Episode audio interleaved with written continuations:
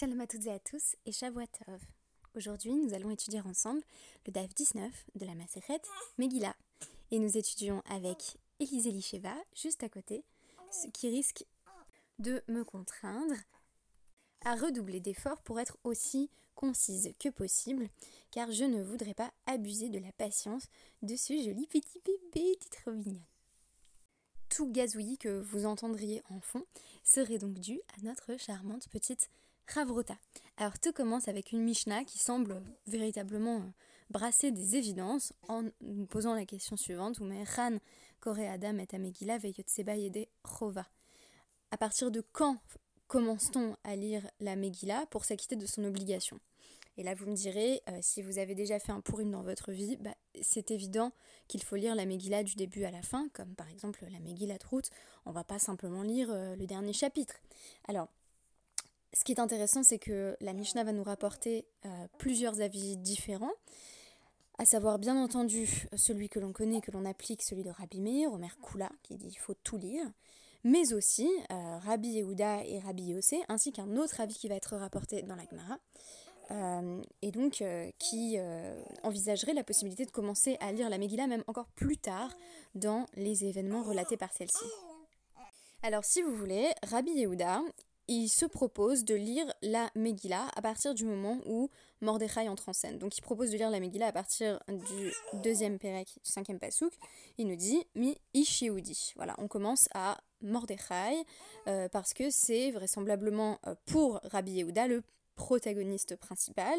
Et Rabbi Yossé, lui, va prendre une approche qui est euh, symétriquement inversée, qui consiste à dire que, après tout, la Megillah est centrée sur son principal antagoniste et proposer que l'on lise à partir de Mais Hadvarim Haele, après ces choses-là, ce qui est ensuite euh, expliqué dans la Gemara comme signifiant euh, à partir du moment où Aman euh, véritablement est au pouvoir. Et donc il s'agit là d'un récit, dans cette vision de Rabbi Yossé, euh, centré sur euh, la grandeur et la déchéance de Aman. La conclusion à la de la Gemara, on la connaît parce qu'on en est témoin dans notre existence euh, à travers le, cycle des fêtes. C'est Rabbi Chelbo qui rapporte au nom de Rav Chama Bargoria que Alachak est livré à Omer Kula. Il faut évidemment euh, tout lire. Va filo les amar, mais et même euh, pour la personne qui disait donc on se rappelle que c'était euh, Rabbi Yehuda qui disait qu'il fallait commencer en réalité la lecture au deuxième Pérec, puisque Rabbi Yossé lui a avancé qu'il fallait commencer au début du troisième Pérec. Euh, il faut tout de même Tzrechash et Tektuva Kula.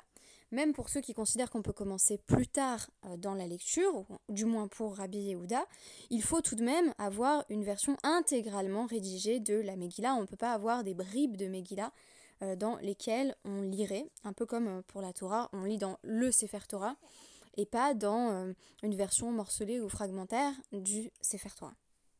Ce qui est intéressant, c'est que dans la même Mishnah, on va poser l'interdit de lire dans une Megillah dont les pages seraient cousues avec des fibres de lin. On pourrait se poser la question de quel est le rapport en fait entre la notion de où on commence à lire dans la Megillah et cette autre question qui porte apparemment sur l'aspect beaucoup plus visuel et technique euh, à quoi ressemble la Megillah? Je vais essayer de faire le lien entre les deux. Et aussi cette notion de Megillah comme un livre séparé, puisqu'il est rapporté au nom de, de Rav qui rapporte au nom de Shmuel, Hakoreba Megillah Haktuva Ben Aktuvim Lo quelqu'un qui lirait la Megillah euh, dans euh, un Tanar, donc avec tous les autres écrits. Il ne s'acquitterait pas de son obligation, il faut lire dans une véritable Megillah Tester, donc un livre séparé bien distinct. C'est surtout sur la question des nombreux débuts de la Megillah que j'ai décidé de me centrer aujourd'hui à travers la référence à Mademoiselle, qui est un film euh, que euh, j'avais apprécié, qui a obtenu la Palme d'Or du Festival de Cannes en 2016. C'est un film sud-coréen, écrit, produit et réalisé par Park Chan-wook. Il n'est pas adapté à tous les publics, puisque c'est un thriller euh, psychologico-érotique mais il présente euh, l'avantage, dans le cadre de mon étude, de me donner un exemple de film donc euh, en trois parties, qui ressemble d'ailleurs beaucoup à, trois parties de roman en quelque sorte, où on va avoir finalement euh, trois fois la même histoire, celle de Suki et Hideko, la, maîtresse et sa servante, donc Hideko étant la maîtresse et Suki la servante. On va avoir donc trois fois la même histoire qui nous est relatée à travers des perspectives différentes, voire au sein de la partie 3, les perspectives complémentaires des grands antagonistes, et notamment l'oncle Kuzuki et et l'escroc euh, Fujiwara, le dit le comte Fujiwara, qui n'en est évidemment pas un. Alors, vous verrez, euh, si vous regardez ce film, que Kuzuki n'a absolument rien d'un Mordechai, même si euh, c'est une figure, hein, donc, donc un peu d'ailleurs autoritaire, qui protège, selon... voilà, la première fois qu'on a accès, disons, à cette figure, on a l'impression qu'il est là pour protéger Hideko, du monde extérieur. En réalité, on se rendra compte qu'il euh, entretient avec elle une étrange euh, relation euh, érotique. C'est, à part ça, le seul point commun entre la relation Hideko-Kuzuki et Mordechai Esther. Bien que l'on puisse aller jusqu'à remarquer que Hideko est dans une large mesure sacrifié par et pour les hommes qui l'entourent jusqu'à la rencontre avec Suki. En effet, c'est l'amour entre servante et maîtresse qui permettra à l'une comme à l'autre de se libérer de toutes les formes de pression patriarcale qui les accablent. Ce qui est intéressant, si vous voulez, pour finir l'explication de la référence, c'est que dans Mademoiselle, donc on a ces trois parties qui se succèdent, et que si on n'a que la première, eh bien c'est une fin possible. C'est-à-dire que je me rappelle en allant au cinéma de penser que ça se terminait à la fin de la première partie, avec pour le coup euh, une, narration euh, assez classique. Euh, et en réalité, c'est là que commence la seconde partie qui va nous raconter la même histoire, mais sous un point de vue différent. Et ça va évidemment donner une fin dont on comprend qu'elle est différente, mais il ne s'agit que de la mise en scène des mêmes événements qui avaient été décrits à travers la première partie. Donc c'est cette complémentarité des points de vue qui permet véritablement euh, d'avoir un, point de vue d'ensemble sur l'histoire relatée par Mademoiselle. Alors quel rapport avec la Megillah? Eh bien, selon moi, le fait que l'on conclut que la Megillah doit absolument être lue dans son intégralité témoigne de la nécessité de concilier différentes perspectives au sein même de la Megillah. La Megillah n'est pas, contrairement aux avis qui vont être explicités dans la Gemara, euh, seulement l'histoire de Mordechai ou seulement l'histoire de Haman. Rabbi Shimon Bar Yochai va d'ailleurs rajouter un avis qui irait jusqu'à dire que l'on commencerait à réciter la Megillah à partir de Balaïla Haru, c'est-à-dire au moment où euh, le sommeil de Achashverosh, du tyran, euh, se voit troublé. Et à ce moment-là, ça deviendrait l'histoire de euh, bah, et de ses tribulations. Alors Rabbi Yochanan nous dit, Mikra, Echad, Darshu, ils ont tous essayé d'interpréter un même verset de la Megillat Esther dans le 9e chapitre qui nous dit euh, qui nous dit va tirtov Yodi et kol tokef. Ils ont euh, rédigé, donc Esther la reine et, euh, Mordechai le juif, ont rédigé tous ces actes de pouvoir. Alors le pouvoir, l'autorité, ils ont parlé de pouvoir et d'autorité, mais, mais l'autorité de qui? Bah, Amarkula, Celui qui dit qu'il faut lire toute la Megillah, il dit que il faut lire euh, toute la, la, Megillah parce que c'est le moment du pouvoir d'Achashverosh, du début à la fin. Euh, Achashverosh est au pouvoir.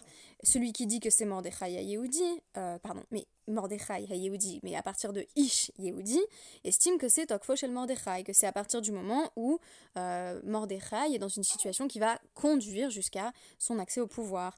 Euh, celui qui dit que c'est Achard Varimaele, c'est quand, quand c'est Aman qui euh, détient lui-même une certaine autorité. Et celui qui dit qu'il faut commencer à, à Balaila Haou, cette nuit-là, estime que c'est l'autorité du miracle qui prévaut sur le reste euh, de la narration, c'est-à-dire tout ce qui précède, qui serait pas vraiment essentiel parce que avant le euh, sixième chapitre, on a plus une forme d'exposition, de, mise en place des événements euh, qui vont ensuite s'exprimer, se, dévoiler dans le récit, mais qui n'est pas directement miraculeuse. C'est seulement à partir du sixième Pérec que les choses commencent à bien tourner pour nous, en gros. Et tout ce qui précède serait facultatif dans l'exposition du miracle pur et simple. Ce à quoi les tenants de euh, l'opinion en vertu duquel il faut commencer au tout début de la Megillah vont rajouter que non, il y a des événements qui sont tout à fait signifiants dans la toute première partie euh, de, euh, de, la Megillah, dans, dans, ces tout premiers chapitres, et notamment la disparition, qui est ici assimilée à un meurtre, de Vashti, qui disent en fait c'est important de nous mentionner que Achashverosh avait fait tuer Vashti, il fallait que les générations futures aient accès à cet aspect-là des événements, euh, des événements relatés par la Megillah. Ce que je trouve intéressant, c'est que finalement, euh, au dire de euh, ces, ces, différents Tanaïm, il y a plusieurs débuts à la Megillah. Donc c'est particulièrement intéressant puisque nous on a tendance à considérer que bien entendu la Megillah est un, un, tout qui, qui, se, qui, se, contient lui-même. C'est vraiment une traduction de self-contained. Euh, j'ai pas trouvé le, terme euh, français euh, que, je, que, je, recherche et comme je fais mes, mes, mes podcasts au pied levé à ce stade, bah il n'y a pas de meilleur terme qui me vient. Quoi qu'il en soit, nous on a tendance à voir la Megillah comme une unité cohérente, mais c'est toujours intéressant du point de vue narratif de se dire non, en réalité il y a plusieurs débuts et il y a des récits sur différents protagonistes que l'on pourrait en ce sens faire débuter un peu plus tard. Voilà, si par exemple on nous disait ce qui est intéressant, c'est Adbari Maile, c'est euh, c'est l'histoire de Haman, ce qui arrive à Haman. C'est peut-être en cela que consiste le miracle, à savoir le fait que Haman, qui fut notre ennemi, euh, ait été euh, réduit à néant. et donc on pourrait lire jusqu'à, par exemple, Vetalu et Ve'et Banav à la jusqu'à ce que on pende Haman et ses fils. Parce que si c'est que l'histoire de Haman, bah oui, la fin, elle est là, non? Et donc, en réalité, si on considère que tout est centré autour de Mordechai, bah, tout ce qui précède euh, n'a aucun intérêt. Et finalement, on va voir que la perspective qui triomphe, c'est celle qui veut que l'on prenne en compte euh, tous les points de vue, celle qui veut que l'on intègre toutes ces histoires, toutes ces perspectives diverses. En, gros, on est en train de dire que euh, la Megillat Esther va adopter une structure euh, euh, tout à fait moderniste, avec une sorte de collage de différents points de vue, de différentes perspectives, qui sont considérées comme toutes aussi importantes pour avoir accès à la vision d'ensemble. Et c'est comme ça que je voudrais relier cette partie de la Mishnah à celle qui nous parlait d'une Megillah euh, cousue de fibres de lin, dont on considère qu'elle ne permettrait pas de s'acquitter de son obligation, l'Agmara va expliciter qu'il s'agit là, de, bien entendu, de prévenir un risque de déchirure, qu'il faut éviter à tout prix que euh, la Megillah se déchire. On nous dit à ce moment-là Megillah Nikret, c'est faire. La Megillah est appelée un livre comme le livre euh, de la Torah. Donc, euh, donc en gros, il faut qu'elle soit aussi euh, solidement, que les feuilles soient aussi solidement attachées entre elles que celles du Sefer Torah. Le risque qui est évoqué ensuite, ce serait celui, ben, évidemment, que si les différents feuillets étaient reliés un peu avec voilà, des reliures de fortune, ceux-ci risqueraient de se déchirer. Donc euh, ça semble totalement évident que le parchemin euh, euh, pourrait se déchirer. Et ce qui est intéressant, c'est qu'on nous, propose une sorte de comparaison un petit peu homilétique avec la révélation divine à Moshe et Eliaou, qui chacun ont accès à Hachem dans une grotte. Et on nous dit s'il y avait eu ne serait-ce qu'une toute petite fissure dans la grotte, euh, Moshe et Yahou n'auraient jamais supporté euh, la, lumière d'Hachem, Ora, euh, qui lo yirani ha'adam vachai, puisque, comme il est écrit dans Shemot 33.20, nul ne saurait me voir et vivre. On a ici une comparaison entre la cohérence interne euh, de la Megillah avec ses feuillets qui sont soigneusement reliés les uns aux autres. Vous voyez déjà en quoi euh, cette partie de mon propos est liée à ce qui précède, et l'idée d'une révélation divine qui ne saurait souffrir de euh, discontinuité ou d'ouverture. Ce qui est intéressant, soit dit en passant, c'est que si on file la métaphore, euh, ce qui est euh, divin, ce qui relève de la lumière divine, se situerait dans les interstices du texte. C'est pourquoi on ne peut pas laisser euh, précisément d'ouverture entre les lignes, parce que c'est comme si l'on disait que la Megillat Esther ou le Sefer Torah nous servait en quelque sorte de paravent pour pouvoir voir quelque chose euh, de la lumière divine, mais qui soit malgré tout filtré, afin que nous puissions véritablement y avoir accès euh, sans nous brûler les yeux ou nous brûler les ailes, pour reprendre la métaphore d'Icar qui m'est chère.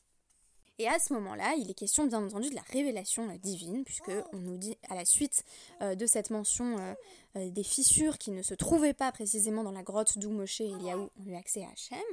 Rabbi Baraba Amar Rabbi Yochanan. Donc il est rapporté au nom de Rabbi Yochanan Maïdirtiv. comment expliquer ce qui est écrit dans Dvarim 9.10, à savoir Ve aleem kechol hadvarim asher diber Hashem imachem ba'ar.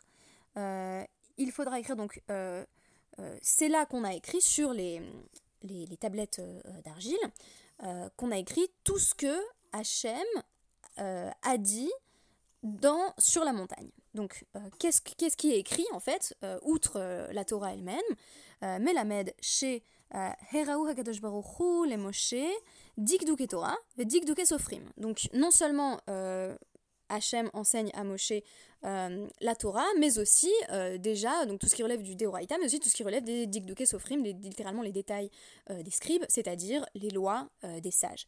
Et donc qu'est-ce que Hachem montre, qui va être pas seulement une extension de principe toraïque, mais qui va être un vrai chidouche donc une vraie nouveauté, ou chez Hasofrim Atidin les Chadesh. Et qu'est-ce que les, les sages, qui sont ici désignés comme les scribes, étaient destiné à euh, renouveler littéralement.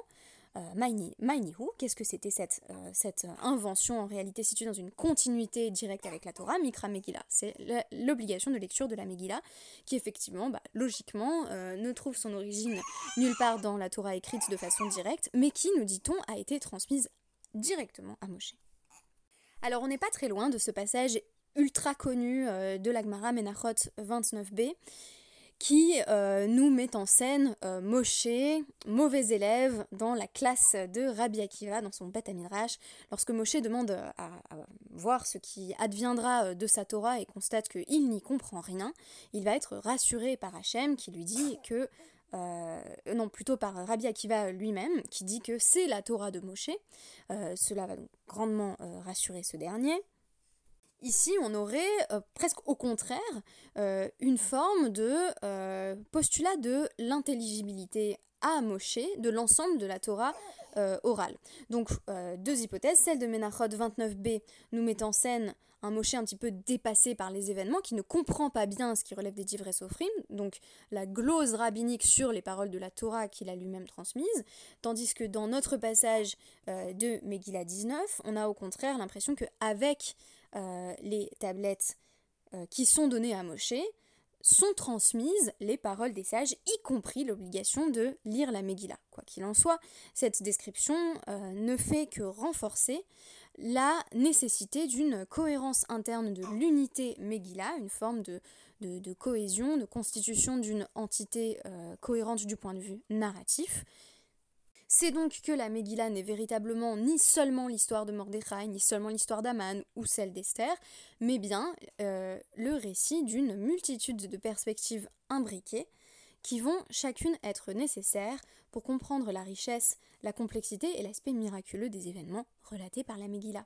Merci beaucoup, merci Elisheva d'avoir été aussi sage mon petit poussin, et à demain